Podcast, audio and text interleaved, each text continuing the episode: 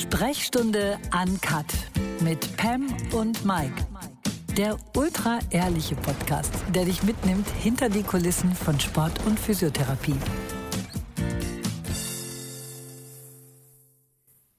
Hallo und herzlich willkommen zur Sprechstunde Uncut.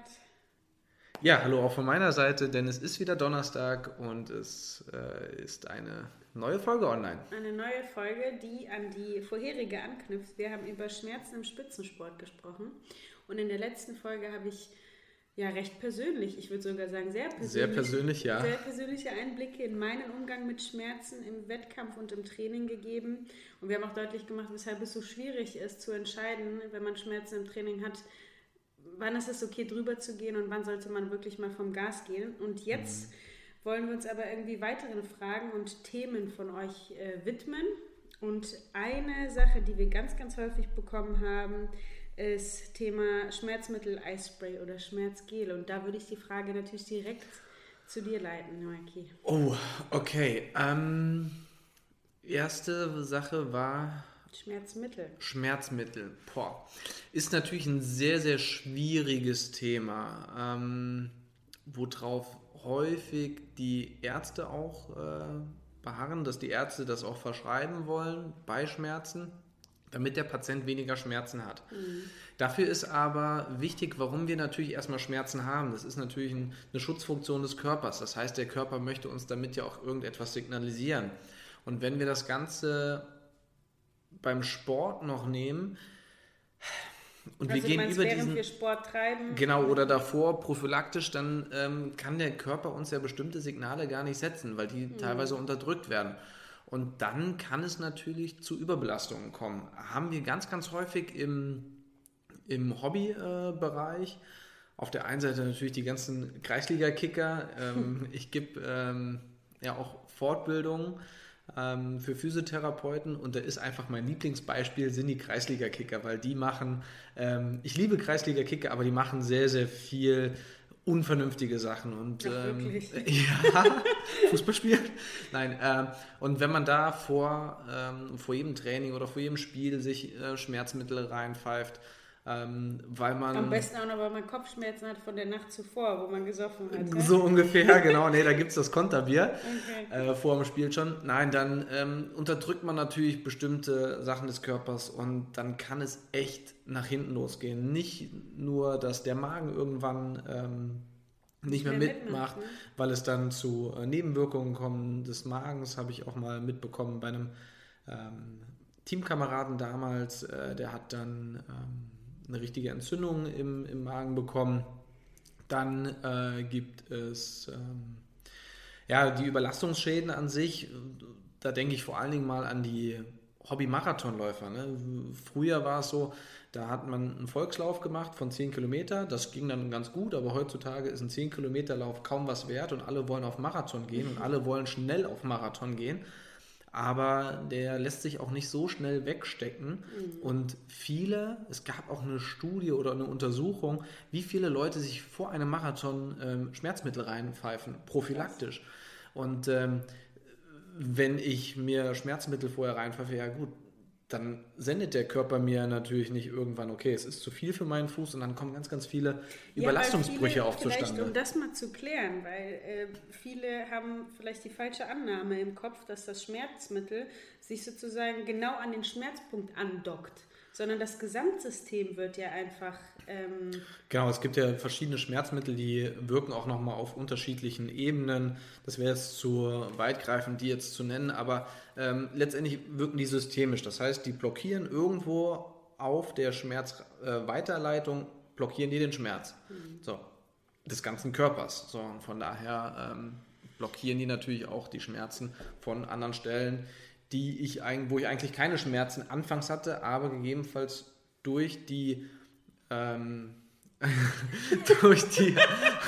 ich habe Mikey gerade einen Augenverdreher gezeigt, weil er mal endlich zum Punkt kommen soll. ja, durch die Verringerung des Schmerzempfindens einfach dann äh, entstehen würde, ja. ja. Nee, nee, weil du, du hast jetzt ähm, die Hobbyläufer angesprochen, ja. aber ich würde es nicht unterschätzen, wie groß, glaube ich, so ein Ibuprofen Verbrauch äh, bei Leistungssportlern ist. Definitiv. Ich habe mal eine Doku gesehen, ist viele, viele Jahre her. Über die, hast du die auch gesehen? Über die schwedischen Athleten. Da war Carolina Klüft dabei, oh. Susanna Kalur und hier der, der Hochspringer. Hilf mir mal schnell. Ja, der kleine Flummi. Den fand ich richtig toll für Stefan Holm. Holm, ja, genau. genau. Ja. Und äh, die beschreiben eben auch da ihren Umgang mit Schmerzen und das war gängig mit Schmerzmitteln. Mhm. Ne? Und ich kann mich davon auch nicht freisprechen. Eigentlich bis ich dich kennengelernt habe. Ich hatte ja auch mal diese Phase mit den Bänderrissen, wo ich viel zu früh angefangen habe zu trainieren. Da habe ich, glaube ich, über vier, fünf Monate Schmerzmittel genommen. Am Schluss hat es natürlich irgendwo plupp gemacht. Ne? Ja, weil äh, auch nach Verletzungen ähm, Schmerzmittel zu nehmen, ist wirklich sehr, sehr schwierig, ähm, weil jedes Schmerzmittel ist auch entzündungshemmend. Und das Problem ist aber, was die Ärzte dann immer sagen, ja, das ist entzündungshemmend, ja, ja. das ist gut. Das ist jetzt auch meine persönliche Meinung. Ähm, ich finde das aber auch recht logisch, weil wir, der Körper braucht Entzündungsprozesse, um zu heilen. Jede strukturelle mhm. Verletzung. Der macht das ja nicht umsonst. Jeden, ne? Genau, jeden, auch jeden Muskelkater, das ist ja eine kleine strukturelle Verletzung im Muskel, ähm, geht einher mit einer Entzündung, damit der Körper wieder neue Strukturen ja, formt und ähm, neue Strukturen aufbaut. Und wenn ich diese Prozesse hemme, dann habe ich natürlich eine deutlich verlängerte Wundheilungsphase oder eine Heilungsphase, bis die Struktur wieder total belastbar ist.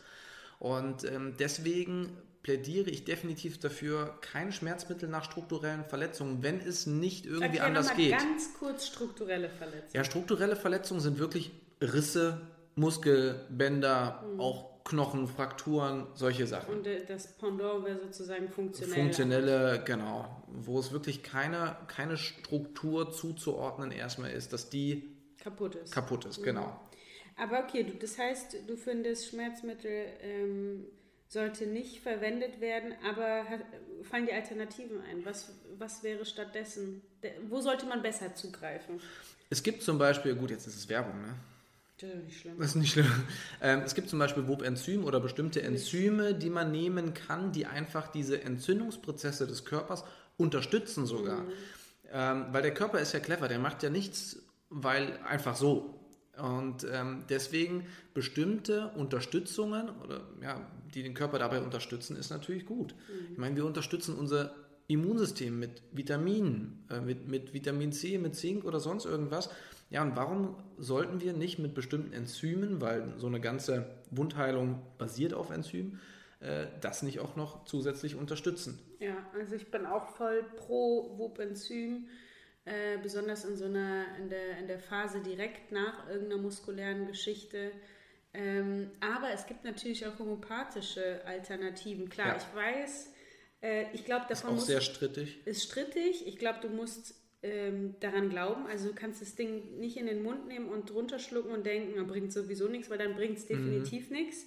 Aber ich habe mit Traumel, also nicht immer, aber das hat mir auch schon manchmal äh, ja. wirklich Wunderheilung. Plötzlich, das hat total geholfen. Oder Schüsslersalz, wenn irgendein Mittel, Sieben, wenn irgendein Mittel immer funktionieren würde, dann gäbe es keine anderen. Mhm. Das heißt, auch so eine Ibo oder so, wenn die ja. immer nützen würde, dann gäbe es nur noch Ibuprofen. Ja. Deswegen, ja, ja, äh, aber einfach mal, ne, um, den, um den Blick so ein ja. bisschen zu weiten. Also da gibt es äh, deutlich bessere Alternativen. Na gut, und vielleicht jetzt noch mal ein kurzer Exkurs Eispray.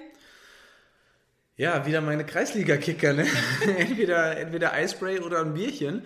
Ähm, Eispray ist ähm, auch so eine Sache, mh, hm, die sollte nicht unüberlegt eigentlich eingesetzt werden. Ich Was weiß, macht denn Eispray eigentlich? Ähm, ja, ganz kurz. Ich weiß, viele ähm, Kreisli oder viele Fußballer benutzen das wirklich auf jede Verletzung. Es gab mal so einen Spruch, ja, selbst auf einen offenen Bruch wird schön Eispray äh, gesprüht. Aber ähm, dieses Eispray ist natürlich so kalt, dass es den Schmerz einmal überlagert. Mhm. Das Problem ist aber, ähm, wenn es den Schmerz überlagert, kann der Athlet vielleicht dann auch nicht mehr unterscheiden, okay, ist da jetzt wirklich was oder ist es das Eis, was mir dann da schmerzt? Ähm, deswegen sollte es, oder ich mache, ich benutze es gegebenenfalls auch, aber ich muss mir davor sicher sein, dass der Athlet da wirklich, oder ich benutze es, wenn dann vielleicht beim, äh, bei so einer Artistenshow, wo ich nicht viel Zeit habe, wenn ich mir sicher bin, boah, der kann wieder auf die Bühne oder der Sportler Ja. kann gleich, gleich weitermachen, ohne irgendwie weitere Schäden davon zu tragen, dann benutze ich auch mal Eispray, um einfach die Rezeptoren zu überlagern, die Schmerzrezeptoren zu überlagern. Und ähm, das Problem ist aber, wenn es schon, wenn es eine Struktur oder wenn es eine Verletzung ist, eine strukturelle Verletzung und es ist dann schon dick, dann ist wiederum das Problem mit Eis, ähm, dass es wiederum die, ähm, die Schwellung nicht minimiert. Das heißt, Eis kann man machen, wenn es noch nicht dick ist. Äh, das aber, ist ja aber wenn interessanter es dick, Hinweis. ja, aber wenn es dick ist, bringt Eispray nichts mehr, ist sogar kontraproduktiv. Und, und Eiswürfel, also einfach kühlen.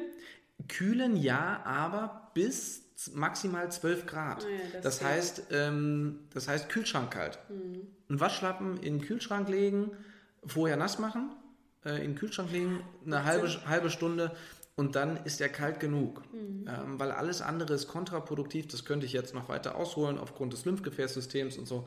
Aber ähm, ist das dann kontraproduktiv? Aber 12 Grad Maximum. Deswegen funktionieren auch Quarkumschläge, so Quarkwickel, weil die auch diese Kühle haben, diese milde Kühle. Und, und im Volksmund sagt man, entzieht die Entzündung. Quark. Ist ja, ist noch nicht ähm, so untersucht. Es hat antientzündlich oder hat äh, bestimmte Enzyme, die antientzündlich wirken, die gut aufs Gewebe wirken, aber, und da kommen wir dann auch zum Thema Schmerzgel oder Schmerzsalben, ähm, ähm, bin ich auch skeptisch, wie tief quasi die Salben oder der Wirkstoff, der in der Salbe ist, ins Gewebe reingeht. Also ganz kurze Randnotiz. Ich habe irgendwann mal eine, ich glaube, es war die deutsche Meisterschaft. Da hat man natürlich Medaille, Händedruck und dann hat man eben noch von, von irgendwelchen Partnern äh, Salben mitbekommen. Die wolltest du mir gleich erstmal wegschmeißen, weil du sagtest, das ist Quatsch. Äh, und das liegt genau daran, dass du sagst, man kann nicht, nicht sagen, dass sie wirklich dahin ankommen, wo sie hinkommen sollen. Ja, also die haben ja Wirkstoff schon in sich. Äh, also die ähm, Salben haben Wirkstoffe, aber ja, man weiß nicht genau, wie tief. Oder man hat doch Untersuchungen schon mal gemacht, dass es maximal so einen Zentimeter, anderthalb tief in die Haut reingeht. Aber wenn wir wissen, dass so eine Haut schon einen Zentimeter dick ist, bevor dann überhaupt vernünftiges oder Muskelgewebe kommt, ja, dann weiß ich, oder andere Strukturen, dann weiß ich nicht, ähm, wie viel die tatsächlich an der Struktur ankommen. aber es ist nicht, es ist nicht kontraproduktiv. Kontraproduktiv auf Und keinen Fall, weil und die. dann finde ich, ja. Ja, weil viele Patienten auch von mir, die haben zu Hause einen, einen Voltaren-Spender, eine 5-Liter-Tube und die schmieren sich jedes Mal mit Voltaren ein. Ja, Wenn es dann hilft, okay, dann. naja, nee, das ist ja auch eine psychologische Sache, Definitiv. dass du weißt, ich kann jetzt was machen, damit es mir besser geht. Und Placebo muss- hilft auch. Ja, nee, aber einfach Häufig, dieses, dieses, weil man fühlt sich ja oft, wenn man Schmerzen hat, so ein bisschen ohnmächtig, dass man keine, Ja. Mhm. ich habe plötzlich keine Kontrolle mehr, da tut mir was weh und dass ich etwas mache, so ein bisschen selbstwirksam werde und mir Ja, jetzt, für die ne? Psyche natürlich, dass du positiv auf diese Verletzung dann mit einge oder was tust dafür. Ja. beschleunigst, ja, dass, das sich, dass das wieder halt, also Ja. ich nutze da nicht, nicht häufig, aber irgendwelche ätherischen Öle, was, was wärmend ist, äh, das gibt mir einfach ein gutes Gefühl, aber da Ja. kannst du natürlich auch eine Wärmflasche nehmen, die gibt mir auch ein gutes Gefühl. Genau. Ähm, ich glaube, man darf keine Wunder erwarten, aber klar, ergänzend bestimmt eine, eine gute Sache. Kann man ne? definitiv machen, ja. Auf jeden Fall. Maiki, nächstes Thema war körperlicher und emotionaler Schmerz. Und dann habe ich mir nur so gedacht, ja klar, früher dachte man, ich weiß nicht, wie viele Jahre es her ist, ewig her, dass Körper und Seele sozusagen zwei getrennte Systeme sind. Ne? Aber ich glaube, wir haben alle schon gespürt, dass äh, physisch äh, die, oder die, die physische Komponente und die psychische untrennbar sind, dass sie ganz nah, ähm, nah beieinander liegen. Ja. Oder fällt dir da was ein, was du irgendwie mal... Ja, also definitiv, weil, ähm, also ich muss dazu sagen, ich habe ja eine Ausbildung als Physiotherapeut und ähm, habe nicht studiert. Ich habe kein, ja, äh, bin nicht studiert. Wie dir? Ähm, und es, mittlerweile gibt es aber den, äh, den Studiengang auch zum Physiotherapeuten und die untersuchen natürlich dann auch ähm, Studien. Und es gibt ganz, ganz viele Studien zum, zum Thema Rückenschmerz.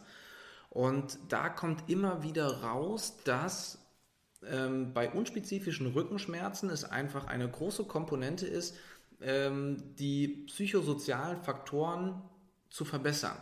Das heißt, den Stress in der Arbeit, in der Familie so. irgendwie zu optimieren. Und ähm, deswegen gehen ganz, ganz viele ähm, studierte Physiotherapeuten mit einem Bachelor oder einem Master dann hin und machen dann so eine Psychoanalyse auch so ein bisschen. Ich finde. Äh, finde ich auch, ähm, aber die sagen, die neuesten Studien quasi gehen dahin und sagen, ja, wir müssen erstmal deine Stressfaktoren, dein soziales Umfeld, ich nenne es mal optimieren. Mhm. Ähm, ich finde es auch schwierig. Ich bin jetzt nicht unbedingt ein Psychologe. Ähm, Nicht unbedingt. Ich würde da ganz. will da eigentlich auch Genau, ich, ich glaube, will da da kein muss Psychologe man auch bei, spielen. seinen, ne, genau, bei seiner Expertise und bei seinem Bereich bleiben. Schuster ich, bleibt bei deinen Leisten. Richtig. Die sprich, deutschen Sprichwörter. Ja, ich weiß, ich habe das mal gehört. Das hat mich so gut, kleiner, kleine, kleiner Abstecher. Ähm, Ich saß in einem Germanistikkurs und dann ging es darum, dass man äh, für eine, für eine ja, Facharbeit, auf jeden Fall eine größere Hausarbeit, ein Thema aussucht. Ne? Das war Literaturwissenschaften. Äh, und ich wollte da was zu Effi Briest machen und habe mir einen, also ganz komplex gedacht. Ne? Ich wollte da irgendeinen Vergleich zu Madame Bovary und bla bla. Hab echt, ne? Und irgendwann, als ich das dann der, man musste das natürlich vor allen Studenten auch vortragen und dann hat irgendwann die Dozentin zu mir gesagt, ich bin der Grundschullehramtsstudentin, Ja. ne? da waren aber auch noch welche Gymnasium, bla bla bla, auch welche, die nur Literaturwissenschaften studiert haben. Und dann hat sie mich nur so angeschaut, Stille, und dann hat sie nur gesagt, Schuster, bleib bei deinen Leisten. In your Kuh, face, ja. ey. Du alte Kuh, ne? aber sie hatte natürlich recht. Was habe ich mir da angemaßt? Ne? So ein, das, das machen andere nicht in ihrer Bachelor. kleine. Wurst. Ja, naja gut, aber jetzt, was ich dir, ich wollte dir eine Nachricht von einer Hörerin vorlesen. Oh, okay. Passend zum Thema. Ich spiele Volleyball und bin bei einem Spiel umgeknickt. Es war nicht nur der körperliche Schmerz, sondern auch der psychische, weil man weiß, dass man für ein paar Wochen ausfällt. Als ich dann wieder ins Training eingestiegen bin und gemerkt habe, dass ich nicht mehr ganz auf der Höhe bin, setzte mir auch, das setzte mir auch ganz schön zu. Aber durch Unterstützung und Zuspruch von Mitspielern und Co. habe ich es wieder zurückgeschafft und wurde noch besser. Mittlerweile ist alles wieder verheilt und ich bin fit. Eigentlich so ein klassisches so ein klassischer Weg, ne? Also was, was sie dann aber, was, was mir sofort ins Auge springt, aber durch Unterstützung und Zuspruch, Ja. wie wichtig es ist, in so einer Verletzungszeit physisch, aber auch psychisch diesen Schmerz, um den zu überwinden, einfach ein Team um sich zu haben, aufgefangen zu werden, Zuspruch, positiv bestärkt zu werden und so, ne?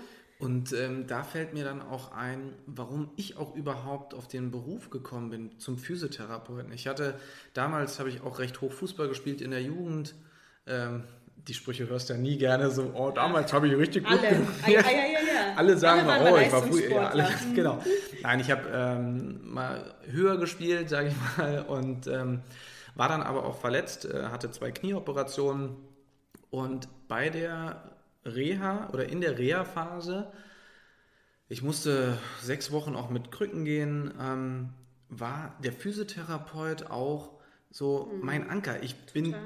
fast jeden Tag zum Physio gegangen, einfach nur um zu trainieren, weil ich die Atmosphäre da toll fand, weil ich einfach wusste, okay, da werde ich aufgefangen und da werde ich auch aufgepäppelt, auch Mhm. psychisch. Und das fand ich auch so überragend und so schön. Ähm, vielleicht hört dazu Basti Bethke, ähm, cooler Therapeut aus Trier. Ähm, damals ähm, war das echt ja, Gold für mich wert und das Aber ich versuche kann ich, das auch, auch. wollte ich gerade sagen, ich kann das aber auch an dich weitergeben. Ne? Also ich hatte jetzt ja, ja, ich hatte ja schon die eine oder andere Phase und du hat, bist da definitiv auch jemand, der zus Mut zuspricht und positiv denkt und aber trotzdem einen ernst nimmt und auch da abholt, wo man ist. Ne? Weil ich glaube, das ist die Voraussetzung. Weil wenn dich einer nicht ernst nimmt und denkt, ach komm, heul doch nicht rum, das funktioniert auch nicht. Aber was ich gerne noch als Tipp damit auf den Weg bringen, äh, mitgeben würde, ist, Klar, umgib dich mit Leuten, die dir gut tun, aber distanziere dich von denen, weil die gibt es eben im Sport auch, die dann so megamäßig Mitleid haben, dass du verletzt bist, dass es dich schon fast runterzieht. Weißt du, die sich,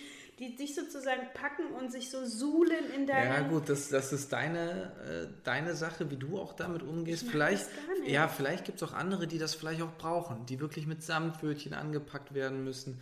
Gut, Ähm, für, für mich ist das, also äh, für mich ist das so weit weg von nach vorne gucken, wenn Ja. jemand sagt, du bist so arm, oh Mann, oh Mann, oh Mann, das hilft halt Ja. nicht. Ne? Also ma, ma, ich würde dann eher sagen, hey, Leute, die euch da rausholen. Und wenn das ein ganz, ganz nahestehender ist, der so dolle Mitleid, Mitleid hat, weil er auch wirklich mitfühlt, das hatte ja. ich ja auch schon mal, ja. dann sag den doch mal, ey, das hilft mir nicht, sei du doch mein Anker und sei du doch positiv, ja. wenn ich also hier durchhänge. Ne? Mitleid, nein, aber Mitgefühl. Mitgefühl auf jeden Fall. Ja. Und jetzt ähm, schreibt Caro hier auch noch, und sie hat es zurückgeschafft und ich wurde immer besser. Ja. Und ich glaube, das ist auch, man muss da die Perspektive wechseln, weil wie oft ist eine Verletzung eine Chance, ne? Raus, einmal rausgerissen werden aus dieser Maschinerie, Ruhe haben, irgendwie ähm, an den Defi ganzen kleinen genau, Defizite genau, aufarbeiten, gegebenenfalls, arbeiten. ja. Und dieser, dieser Hashtag Comeback Stronger, das ist halt wahr. Ich weiß nicht, wie viele Comebacks ich so erlebt habe und vielleicht auch selber hatte, die, wo ich definitiv danach stärker war. Ne? Ja. Weil du natürlich auch ein bisschen die Haarspitze motiviert bist, aus so einem Weg raus. Ne? Ja, also es gibt ja dann auch in der Psychologie gibt es ja dann bestimmte Phasen, auch nach einer Verletzung. Natürlich kommt erstmal so eine gewisse Trauerphase. Ja. Und natürlich fällst du erstmal in ein Loch. Das ist ein richtiger harter Aufprall erstmal. Definitiv, ne? aber wenn du dann da rauskommst, muss der Blick einfach nach vorne gehen, muss der Blick positiv sein und muss einfach schauen, was kann ich oder oder das Beste an sich aus der Situation machen. Und da ist einfach immer die Sache, dass man da Zeit hat für andere Dinge. Mhm. Ähm, auch psychisch zum Beispiel. Ja. Da äh, Kräfte wieder schöpfen und dann einfach mit voller Energie äh, nach vorne. Aber na klar, ne, die Phase ist emotional und körperlich total herausfordernd. Und deswegen glaube ich, weil wir ja eben auch gesagt haben, Körper und Geist, das ist eins, das bedingt sich mhm. auf beiden Seiten macht so ein Denken wie, musste denn mir das passieren? Oder dauerhaftes Denken, muss das mir passieren? Warum jetzt? Ja. macht, natürlich, macht natürlich überhaupt keinen Sinn. Das sind Fragen, die man nicht beantworten kann. Und man beschwert sozusagen die eigene Psyche nur noch mhm. mehr. Ne? Und dann so ein Umdenken, und das hilft mir vielleicht auch an der Stelle ein Tipp, Fortschritte notieren. Ich habe das letzte Mal von dieser Murmeltechnik ähm, ja. erzählt, die ich super finde. Ähm, und Heilungsprozesse unterstützen, indem man zum Beispiel, ich war im Trainingslager und habe mich verletzt und ich lag in der Sonne und habe gedacht, ja, die Sonne tut jetzt meiner Muskulatur auch gut. Du denkst dich da rein und fühlst eine Beschleunigung. Die Sonne, das Licht gibt der ganzen Natur die Kraft, die Bäume, den Blumen und ja, so. Und jetzt gibt sie mir die Kraft. Kein, so, ja. Nee, aber hey, du ziehst das jetzt, aber du weißt, was ich meine. Naja. Ne? Also ich glaube, man kann da ganz viel machen. Und ähm, weißt du, wie ich mich gerade angehört habe, so wie Jota wieder. So, ah, ja, und darauf will, ich, ja. ey, darauf will ich hinaus. Der ist natürlich durchgecoacht bis oben hin. Ne? Ja, und, ganz kurz, Bastian Jota, ähm, so ein. Genau, strong, ja. healthy, full of energy. Ja, Miracle aber, Morning. Aber ganz ehrlich, der nutzt die Körpersprache und diese Powerposen, weil es gibt diese Body-to-Brain ähm, ähm, ja, Methode, mhm. dass wir eben durch unsere Körperhaltung beeinflussen, was wir fühlen. Das kann jeder nachmachen, indem er jetzt hier so Schulter nach unten rund, Mundwinkel nach unten hängt, dann fühlst du dich scheiße. Aber wenn du dich schon aufrichtest, ja. Kinn leicht nach oben, also das ist das macht total viel, äh, total ja, viel wenn aus. Man, ne? Wenn man sich die Leute auch betrachtet, das sind ja diese Schulter nach vorne hängen lassen, Mundwinkel nach unten, das sind ja auch so Depressi äh, bei vielen Depressiven äh, sieht man mhm. das ja auch, die gehen nicht voller Stolz durch ja, die Welt. Oder ähm, so ein bisschen wippen so ein bisschen durch die Gegend hüpfen. Da fällt mir nämlich gerade ein, wo du das gesagt hast. Ich ja. habe nämlich auch eine Buchempfehlung von ähm, einer Psychologin, Claudia Großmüller, Bleib cool heißt das Buch. Ähm, und das ist eine Psychologin, die mit einem, ähm, also wirklich fast, es sieht aus wie ein Kinderbuch und das macht es auch so schön. Mhm. Ähm, also macht eben möglich, dass du dir das so gut alles merken kannst hat erst einen wissenschaftlichen Hintergrund, ne? Und dann gibt es aber eben Übungen. Und zum mhm. Beispiel auch dieses Mal ein bisschen so, so ein. Es gibt doch Leute, die haben so einen. Wippenden so Gang. So die gehen immer kurz auf die, hoch genau. auf die Zehenspitze. Ja, ja, ja. Na klar, das, ja. es gibt die, die das ganz übermäßig machen. Aber das mal zu machen, ein bisschen zu hüpfen, das, das macht auch Glückshormone. Weißt du, was die dazu? Mundwinkel nach oben. Auch eine Ich hatte gerade, als du gesagt hast, ja, so ein bisschen wippen, hatte ja. ich sofort eigentlich ein Kind in, ja, äh, im klar, Gedanken. Ne? Weil Kinder, die machen das so spielerisch und dann denken die so, ja, ja, und, und sind fröhlich dabei. Genau. Ja. Also ich glaube, das ist, ähm, ist auf jeden Fall eine Sache, die man nicht ähm, nicht belächeln sollte, sondern ganz ja. klar nutzen. Und da ist natürlich, ähm, das ist ja so, ein, so was Gegenläufiges. Mhm. Wenn die Psyche irgendwie nicht funktioniert, habe ich auch, ähm, gibt ja so psychosomatische mhm. Geschichten, habe ich auch, kann ich auch Rückenschmerzen haben. Ähm, andersrum natürlich, wenn ich eine Verletzung am Bein habe, ähm, schlägt das natürlich auch wieder auf die Psyche äh, zurück. Also da gibt es definitiv einen Synergismus, ähm, der sollte nicht zu verachten sein. Und deswegen ähm, eben auch bewusst genutzt werden. Ne? Also ja. das ist auch eine Sache, das kommt vielleicht mal wann anders, aber auch im Wettkampf Körpersprache für sich selber, aber auch für Total. die anderen nutzen. Ne? Also das ist, das ist dann nochmal ein Thema für sich. Schmerz vergessen würde ich gerne noch thematisieren. Auch da eine Nachricht gerne von ein. Ich weiß nicht, ob es männlich oder weiblich war, ist aber auch egal. Was mir bei Schmerz in Verbindung mit der Leichtathletik oder Sport im Allgemeinen kommt, ist, dass man, wenn man sich verletzt, so starke Schmerzen fühlt, sie jedoch, sobald man sie nicht mehr hat, nicht mehr nachempfinden kann. Mhm. Beziehungsweise nicht mehr weiß, wie weh es getan hat. Boah. Ja, ähm, Witzigerweise habe ich heute da mit einem Patienten auch noch drüber gesprochen, der Ende letzten Jahres eine Knieoperation hatte, der hat dann einen fetten Infekt drin gehabt und so. Dann habe ich ihn gefragt, du, ähm, weißt du eigentlich noch, wie das mhm. dann damals war, wie intensiv die Schmerzen waren? Und da hat er gesagt, ja, das waren jetzt keine, war jetzt keine Situation, die, ähm, die jetzt richtig cool war und ähm, ja, fand das schon ziemlich heftige Schmerzen, aber er sagt, wenn man sich jetzt, äh, wenn man jetzt nochmal vor die Situation stellen würde und er wüsste, was an Schmerzen auf ihn zukommt, äh, würde er nicht in Ohnmacht fallen. Mhm. So, und das ist ja auch so ein bisschen, ja, er vergisst ja auch recht schnell wieder die, ähm, die Schmerzen, die dann damals waren. Vielleicht würde er in der Situation auch wieder anders, anders denken. Ja, ganz sicher. Ich glaube auch, uns muss ja auch klar sein, dass unsere Erinnerungen, das ist ja nicht die Wirklichkeit, ne? Das sind, das sind Interpretationen von uns, ne? Und die Vergangenheit verblasst und wir idealisieren mhm. die. Also da kann ich schnipsen und weiß schon, ähm, es gab 2017 äh, war so wahnsinnig voller toller Momente, dass ich denke, alles war rosig. Ich kann mich mhm. gar nicht mehr selbst dabei. Da, da hatte ich ja eine richtige Problematik mit dem Vagusnerv, ja. dass sich ja fast ein Jahr zog. Da sind das wir ist, teilweise noch nach Holland gefahren. Ja, das ist für mich auch, ja. überhaupt nicht mehr präsent. Ne? Also man idealisiert dann oder, oder es verblasst alles.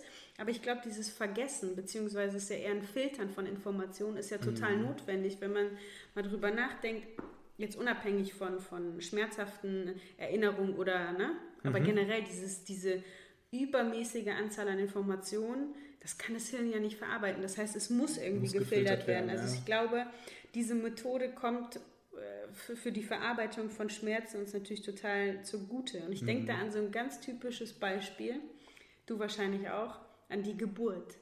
Von wie vielen Daran Mamas... habe ich jetzt nicht gedacht nicht? gerade, ich, nein. sofort, weil guck mal, wie viele Mamas sagen, boah, es war Horror, aber so richtig können sie es auch nicht mehr sagen, weil dann lag dieses Leben auf ihnen und alles war vergessen. Und auch wahrscheinlich ist das, was die Evolution oder die Biologie ganz gut durchdacht hat. Ne? Weil ja. wäre der Schmerz so schlimm, ist er sicherlich, und er wäre immer präsent in der Birne und es würden nicht Glücksgefühle kommen, wenn dann dieses Wesen hier liegt, würde man das vielleicht nicht noch ein zweites Mal machen. Ne? Jetzt habe ich also, mal eine Frage. Was? Wann willst du die Schmerzen denn haben? Oh Gott, oh Gott, Mikey. weiß ich nicht. Dauert noch. Aber ich, ich weiß nicht, ich, ich denke tatsächlich gar nicht an Schmerzen, aber so an dieses Resultat, das, ja. das darf schon irgendwann also mal kommen. So ein kleines Wesen, was dann verrückt, da... Ne? entsteht. Ja. Mhm. Wunder der Welt. Wunder der Welt. Ähm, Maike, lass uns doch mal jetzt, wenn wir schon so zum letzten Teil kommen. Mhm. Das ist mir eine Herzensangelegenheit und ich kann mich hier fast ein bisschen zurücklehnen, weil ich das so in deine Hand, oh. in deine Hand geben würde. Nein, ich habe natürlich auch grob was im Kopf, was ich so an Praxistipps im Umgang mit Schmerzen äh, mitgeben würde. Aber aus, aus physiotherapeutischer Sicht ist es da doch sicherlich nochmal ein bisschen schöner für die Leute zu hören, was so ein Physiotherapeut sagt. Im, äh, ich meine auch präventiv, auch was ist, wenn ich Schmerzen habe, wie soll ich die wahrnehmen, was mache ich in der Verletzungszeit, wie ist das zurück? Also, das ist gerade viel zu viel. Viel zu viel. Das, ich wollte dir damit nur zeigen, such dir was aus und, ähm, und, und was für ein Tipp könntest du den Leuten mit auf den Weg geben? Also generell ist natürlich wichtig, wenn man ähm, Schmerzen hat, aber auch vor allem chronische Schmerzen, ähm, das heißt, wenn man Schmerzen noch über einen längeren Zeitraum hat, sich auch an die richtigen Personen zu wenden. Weil ähm, ich denke da jetzt zum einen an die Physiotherapeuten, aber auch an die Ärzte. Ähm, was bei den Ärzten dazu zu sagen ist, ähm, es gibt ja doch auch die Sportärzte, Sportmediziner, ähm, da gibt es natürlich wie bei allen, in allen Branchen Eben, ja. gute und schlechte. Ähm, das Problem ist, dass wenn man vor allen Dingen dann im Sport ist oder Leistungssport auch betreibt, jetzt nicht vielleicht Spitzensport, aber leistungsbezogenen Sport, sollte man natürlich sich auch an Ärzte wenden, die auch mit Sportlern zu tun haben, die damit auch immer wieder konfrontiert werden, ähm, weil Sportmediziner müssen auch nicht unbedingt mit Sportlern zu tun haben. Und das finde ich verrückt. Ähm, weil ich habe mir, das, ähm, hab mir das mal durchgelesen ähm, im Internet. Ähm, da reicht auch, die müssen natürlich auch eine ähm, Vereinszugehörigkeit oder eine Vereinsbetreuung machen. Da reicht aber auch, dann ist natürlich das Medizinische mehr im Vordergrund, das Präventive, ähm, zum Beispiel in einem, einer Herzsportgruppe auch äh, tätig sein. Das, das heißt, wenn ich jetzt Leistungssportler bin und wirklich, ich sage jetzt mal, auch bei einer deutschen Meisterschaft äh, starten möchte oder auf Landesebene oder sowas, ähm, ja, dann kann der Arzt mir vielleicht dann doch nicht weiterhelfen, weil der alle Schaltjahre mal äh, mhm. mit einer muskulären Verletzung zu tun hat. Und das ist verrückt, weil man das auch meint. Ne? Also das es schindet ja dann schon Eindruck, ne? wenn da irgendwie Sportarzt steht und ich so, na klar, der ja. kommt vom Fach. Ne? Aber ich muss sagen, auch als, als junge Athletin äh, noch in meiner Heimatstadt in Nordhessen habe ich auch die ein oder andere Erfahrung gemacht, dass Sportarzt auch ganz weit weg von, von dem sein kann. Und wenn du mir jetzt sagst, man kann sich schon Sportarzt nennen, wenn man man muss eine Vereinsgehörigen äh, Zugehörigkeit Ja, aber es gehört haben. natürlich auch noch eine Fortbildung über ein Jahr dazu und theoretischen und praktischen Unterricht, aber letztendlich müssen die nicht unbedingt mit Spitzensportlern ja, auch mal zu tun gehabt haben und das spüren, was es heißt, mit Spitzensportlern oder Leistungssportlern zusammenzuarbeiten. Mhm. Da geht man schon ganz anders ran als mit einem Hobbysportler oder mit einem Otto-Normalverbraucher. Ja, so, so, Begrifflichkeiten muss man aber auch klar haben, weil ich glaube, es gibt viele weitere Berufsgruppen, ja. bei denen es so ist, ne? aber gut. Ja, weil ähm, zum Beispiel viele wissen auch nicht, was für Möglichkeiten sie auch, also jetzt von Ärzten her, äh, was für ähm, Möglichkeiten sie zum Beispiel auch bei muskulären Verletzungen haben. Mhm. Viele ähm, sagen dann, ja gut, dann mach mal ein bisschen Ruhe und nach vier Wochen fängst du so langsam wieder an. Nee, natürlich kann man bestimmte Sachen optimieren. Warum ist nämlich zum Beispiel, ich nenne es jetzt einfach mal ein Fußballer, weil das Beispiel kommt häufig in den Medien auch, warum ist zum Beispiel ein Fußballer mit einer muskulären Verletzung nach vier Wochen wieder einsatzbereit? Natürlich sind da ganz, ganz viele Faktoren, aber andere ähm, Hobbysportler erst nach sechs bis acht Wochen. Ähm, natürlich machen die ganz, ganz viele positive ähm, haben die Einflussfaktoren, aber die machen natürlich ab Tag 1 behandeln die das auch schon von mhm. ärztlicher Seite aus mit Medikamenten, keine Schmerzmittel, mhm. ähm, mit unterstützenden Medikamenten, teilweise auch mit Spritzen.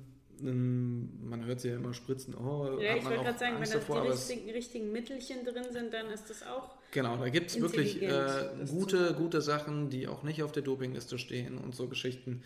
Ähm, das ist natürlich dann ein Riesenvorteil von den, von den Profisportlern. Du musst es natürlich auch lange, hast lange gebraucht, um auch vernünftige äh, medizinische Betreuung das auch äh, zu bekommen. Jetzt, wo du den Fußball ansprichst, klar, da ist man in der Mannschaftssportart, da äh, ist man meistens schon in so einem Netzwerk, was äh, schon vorhanden ja, ist. einem vorgegeben wird auch. Auch einem vorgegeben wird, kann gut Fluch und Segen zugleich, aber ja. zumindest musst du dich als junger Athlet nicht drum kümmern. Äh, und natürlich haben auch wir in der Leichtathletik ein Angebot an Ärzten, an Physiotherapeuten. Ja.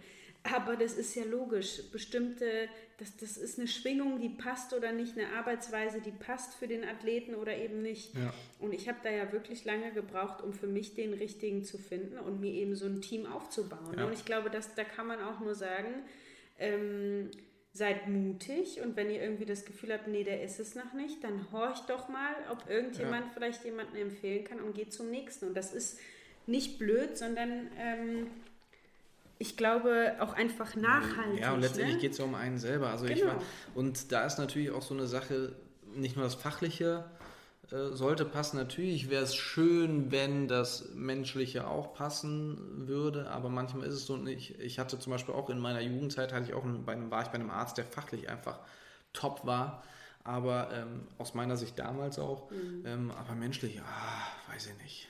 Aber ich bin trotzdem immer wieder zu ihm hingegangen. Ja, na klar, aber das ist vielleicht jemand anders, der dann ein bisschen feinfühliger, äh, sensibler ist. Ja da könnte der fachlich super sein, aber wenn der dir Dinge um die Ohren haut, mit die du nicht verarbeiten kannst, ist ja. auch nicht gut. Also es braucht einfach ähm, ist, glaube ich, gar nicht so, so leicht, sich da so sein Team aufzubauen. Und genauso, genau im Team, äh, auf der einen Seite der Arzt, auf der anderen Seite der Physiotherapeut, ist es bei den Physiotherapeuten natürlich auch total äh, breit gefächert. Ähm, wir Physiotherapeuten, wir lernen auch die ganze breite Palette, was eigentlich auch im Alltag so von vielen erwartet wird, aber ich bin auch der Meinung, dass wir uns da auch so ein bisschen spezialisieren sollten. Ähm, das heißt, ich zum Beispiel behandle auch keine neurologischen Patienten, da habe ich keine Fortbildung drin gemacht, das hatte ich letztes Mal in der Ausbildung. Ähm, natürlich könnte ich zwar auch einen neurologischen Patienten behandeln ähm, und abrechnen, aber das wäre auch nicht mein Anspruch. Das heißt, das ich, ich, versuche auch wirklich in, mit den Patienten zusammenarbeiten, wo ich weiß, denen kann ich auch weiterhelfen. Und was ich auch an der Stelle, ich meine, wie oft hast du dann auch gesagt, nee, ich komme jetzt irgendwie bei dir nicht weiter, frag doch mal den und den oder ja. komm, wir gehen, machen da mal einen Termin. Ja. Und das zeichnet auch einen guten Therapeuten aus, dass er weiß, so das sind jetzt, hier komme ich irgendwie gerade an ein Ende und nicht weiter, aber ich habe jemanden, der ist gut und es geht hier überhaupt nicht um Konkurrenzdenken, nee. sondern auch innerhalb des medizinischen Teams sich ein Team schaffen. Und das vor allen Dingen zwischen uns beiden, gut, ich sehe dich jeden Tag, ich äh, behandle dich sehr, sehr häufig auch äh, und dann gehe ich natürlich manchmal auch irgendwie mit Scheuklappen daran, weil ich genau den, äh, deine Statik vor Augen habe, wie du stehst und was für Probleme du hast und dann weiß ich schon, ja, dann mache ich das und das und das und dann passt schon. Nee, das ist es ja meistens dann doch nicht, nee, ne, weil es doch spezifischer manchmal ist. Ähm, ja, genau. Und bei den Physiotherapeuten ist es dann letztendlich so, wenn ihr Sportler seid, sollte man sich natürlich auch einen Sportphysiotherapeuten äh, suchen. Ähm, da ist es aber auch wieder so, Sportphysiotherapeut ist kein geschützter Begriff. Mhm. Das heißt, ein genau Sportphysiotherapeut genau kann ein Physiotherapeut sein, der einen Wochenendkurs belegt hat, mhm. kann aber auch ein Therapeut sein, der ähm, einen 2x8 äh, Tageskurs belegt hat, der viel, viel breiteres Wissen, viel, viel ähm, mehr Techniken hat, ähm, mehr Background hat einfach. Aber weißt du was? Das ist fast schon wieder ein bisschen deutsch ich finde es gut, dass wir jetzt aufmerksam darauf mhm. machen, dass es Begrifflichkeiten gibt. Ne? Ja. Also, dass es, dass es, ey, der kann sich genauso nennen, dabei hat er nicht so eine Ausbildung. Und das muss man auch klar haben. Ne? Mhm. Aber ich kenne auch den Fall, dass da ein Studierter ist und der hat kein Peil und ja. ein anderer, der durch Erfahrung, durch Wissen, durch so, durch so eine Praxis sich einen riesen riesen Erfahrungsschatz und auch so eine Kompetenz aufgebaut hat. Und das ne? ist das, ist das, ist das wo viele immer aneinander geraten. Also mhm. Also einmal die Erfahrung, einmal das Wissen. Mhm. Passt nicht immer aufeinander, auch viele Studien passen nicht aufeinander äh, mit den Erfahrungen, die die erfahrenen ähm, Therapeuten haben. Ich lerne auch sehr, sehr gerne von erfahrenen Therapeuten mhm. auch immer wieder was dazu. Ähm, ja, aber zu den Begrifflichkeiten einmal ganz kurz noch, ähm, weil ähm, zum Sportphysiotherapeuten, Ach, es gibt ein, es gibt ein, äh, einen äh, Begriff, der tatsächlich geschützt ist, das ist der DOSB Sportphysiotherapeut, das ist der Sportphysiotherapeut des Deutschen Olympischen Sportbundes. Das ist ein geschützter Begriff, weil nur Leute, die eine bestimmte Fortbildung ähm, gemacht haben vom DOSB, mhm. ähm, die die Prüfung abgelegt haben, die dürfen sich auch dann DOSB Sportphysiotherapeut nennen. Und die haben definitiv Ahnung davon. Die, ähm, du hast diese Prüfung auch gemacht, das ist schon viel äh, ja, fältig, ne? Definitiv. Und das ist schon sehr, sehr viel Stoff auch. Und mhm. äh, da ist auch die Grundvoraussetzung, dass die Therapeuten auch im Vorfeld schon mit Spitzensportlern zusammengearbeitet haben. Mhm. Und deswegen, da kann man sich sehr sicher sein, okay, die hatten auf jeden Fall schon mal jemanden da, äh, der Leistungssport mhm. macht. Und wenn jemand Schmerzen hat im Training, kannst du was raten aus Physiotherapie? Eispray und Schmerzmittel. und noch eine Ibo rein. Ne? Ja, Schmerzmittel. So, Schmerzmittel ja. ja, und Schmerzgel noch drauf. Ja, ne? ja, natürlich auch noch.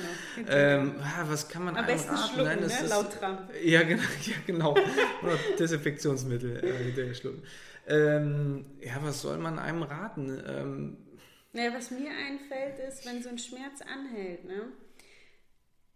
Ja. Sich das zu notieren, also verschriftlichen bin ich sowieso Fan von, weil ich meine, wie wir gerade auch angedeutet haben, Erinnerung verblasst, ja. idealisiert oder man, man auf jeden Fall, wir Voll. sind manipulativ, ne?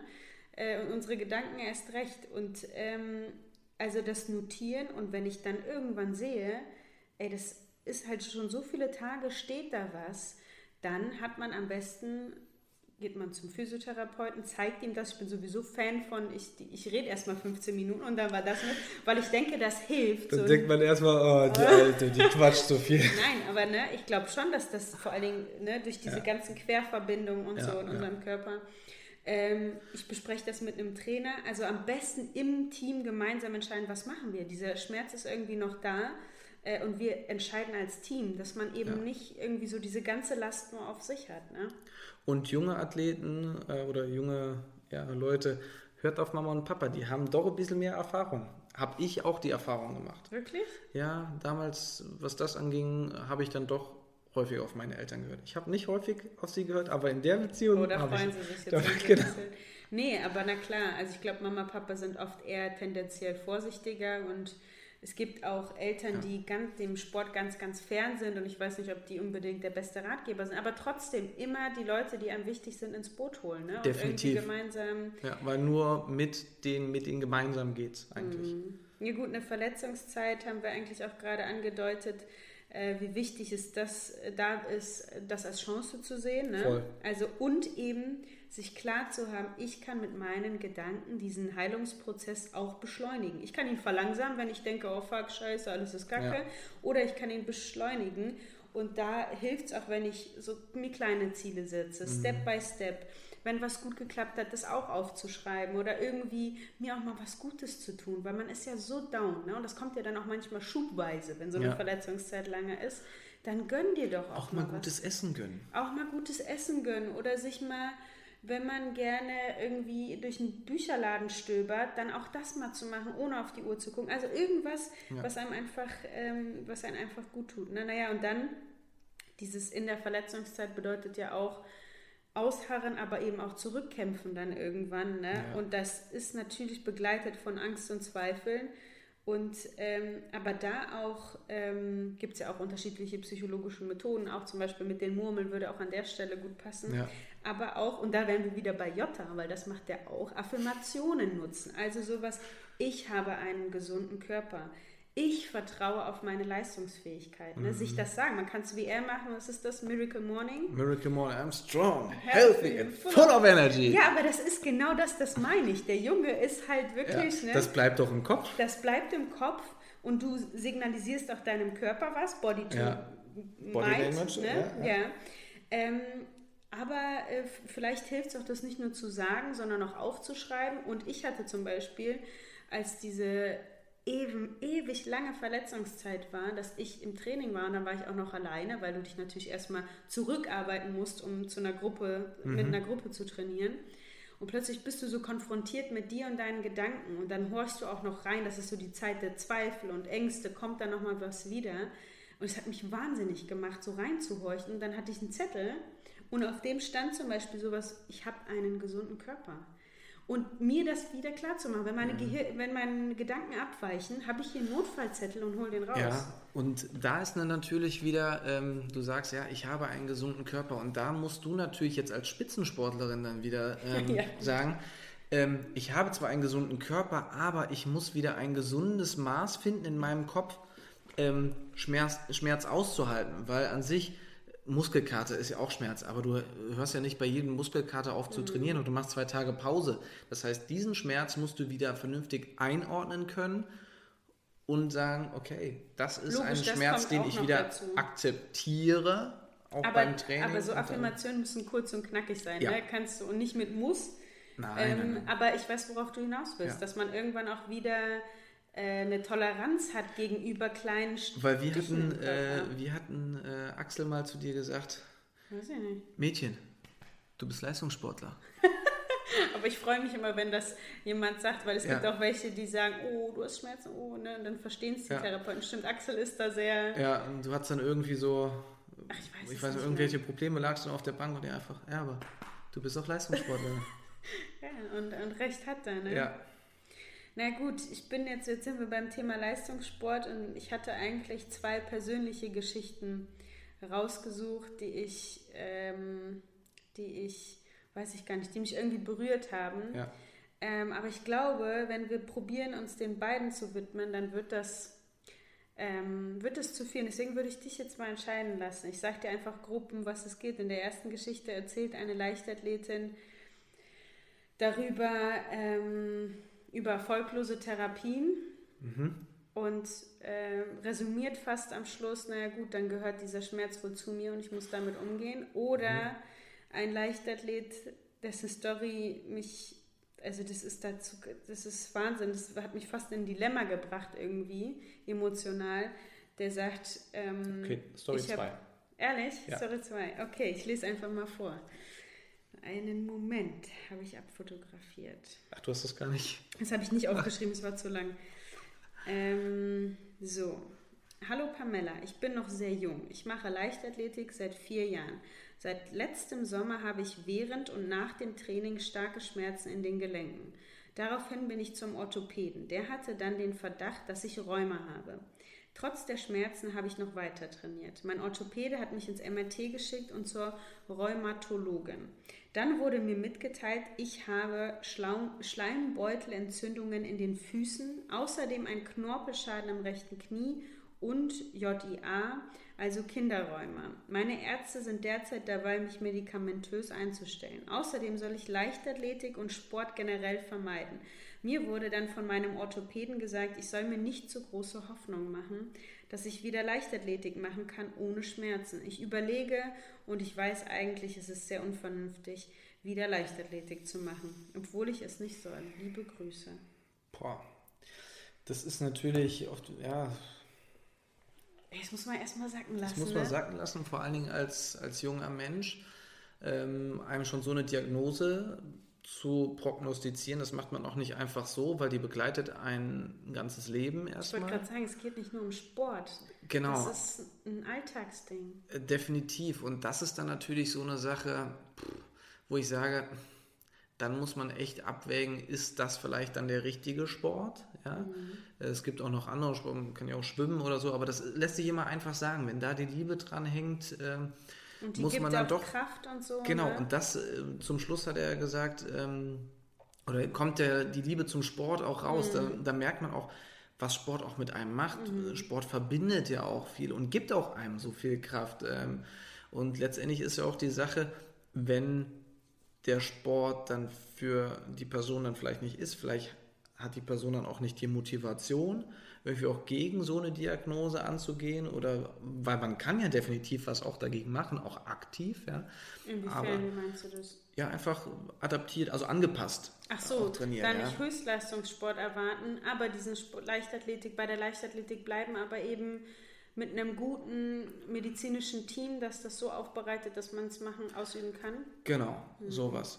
Einfach dann ja, angepasst das Ganze angehen. Also das ist ein sehr, sehr schwieriges Thema. Ist natürlich sehr, sehr blöd, wenn es dann auch schon in jungen Jahren anfängt. Ähm, aber ja, da ist natürlich von ärztlicher Seite aus sehr, sehr viel Fingerspitzengefühl gefragt, weil ich fühle, oder ich finde auch immer so absolutistische Aussagen, du kannst das hm. nicht mehr ausführen oder so, ähm, finde ich immer sehr schwierig, weil viele Schmerzen, ähm, wenn jetzt nicht so eine krasse Diagnose da steht, dann äh, ja, gehen die Schmerzen auch häufig doch nach einer längeren Zeit auch wieder weg. Ähm, viele Probleme gehen bis zu einem Jahr auch wieder weg, äh, statistisch. Ähm, deswegen ja, ist das natürlich so ein das ja. ist echt hart dann. Aber schön, schön, dass du das mit der Leichtathletik vielleicht angepasst angesprochen hast. Mein erster Gedanke war, ja, Le Leichtathletik ist deine Leidenschaft und gibt dir Kraft, aber in uns schlummern ja so viele andere Talente, Kompetenzen und Bereiche, die uns auch total viel Spaß machen. Mhm. Ne? Und da vielleicht auch mal sich gemeinsam mit seinem Team, Mama, Papa, Freunde hinsetzen und gucken, was könnte ich noch so ausprobieren wo ich vielleicht nicht so eine große körperliche Arbeit habe, aber eben auch aufgehe. Noch schöner finde ich deine Idee, muss ich ehrlich sagen, aber vielleicht ist das auch. Das Schöne ist ja an der Leichtathletik, dass die ja sehr, sehr vielfältig ist. Mhm. Das heißt, ähm, sehr, sehr viele verschiedene Anforderungsbereiche ähm, oder auch Belastungsbereiche. Natürlich, ich sage mal, bei einem Sprung gehört natürlich auch das Laufen dazu. Ähm, oder Sprinten dazu. Aber vielleicht gehe ich dann doch eher auf Wurfdisziplinen äh, oder so Gut, ähm, mit Rheuma, ich denke dann immer, dass. Es ist, äh, gibt ja eine ganze Palette, du weißt jetzt natürlich äh, auch nicht, wie, wie stark es ausgeprägt ist, aber deswegen sage ich, das Ganze angepasst zu sehen und vielleicht doch auch das Beste dann draus zu machen, weil es ist natürlich dann auch wieder so eine soziale Komponente. Vielleicht habe ich dann da mhm. auch wieder meine Freunde, mit denen ich mich dann doch zweimal die Woche treffe. Das möchte ich natürlich dann auch nicht vermissen. Aber ich finde eigentlich abschließend jetzt, es ist deutlich geworden, du brauchst ein Team, du brauchst Ansprechpartner, Experten, Seelentröster, Freunde, die dich begleiten und unterstützen bei sowas. Ne? Ich glaube, das ist echt das A und O. Dinge anzusprechen, auszusprechen, nicht mit sich irgendwie auszumachen. Ne? Ich glaube, ja. das ist One. Team. One. Team. One. Team. Oh, jetzt haben wir was verraten von uns. Wir lassen das mal so stehen. Genau. Ja, das ist echt total wichtig. Das war das Wort zum Donnerstag. Das Wort zum Donnerstag. Macht's gut. Bis nächste Woche. Der nächste bitte.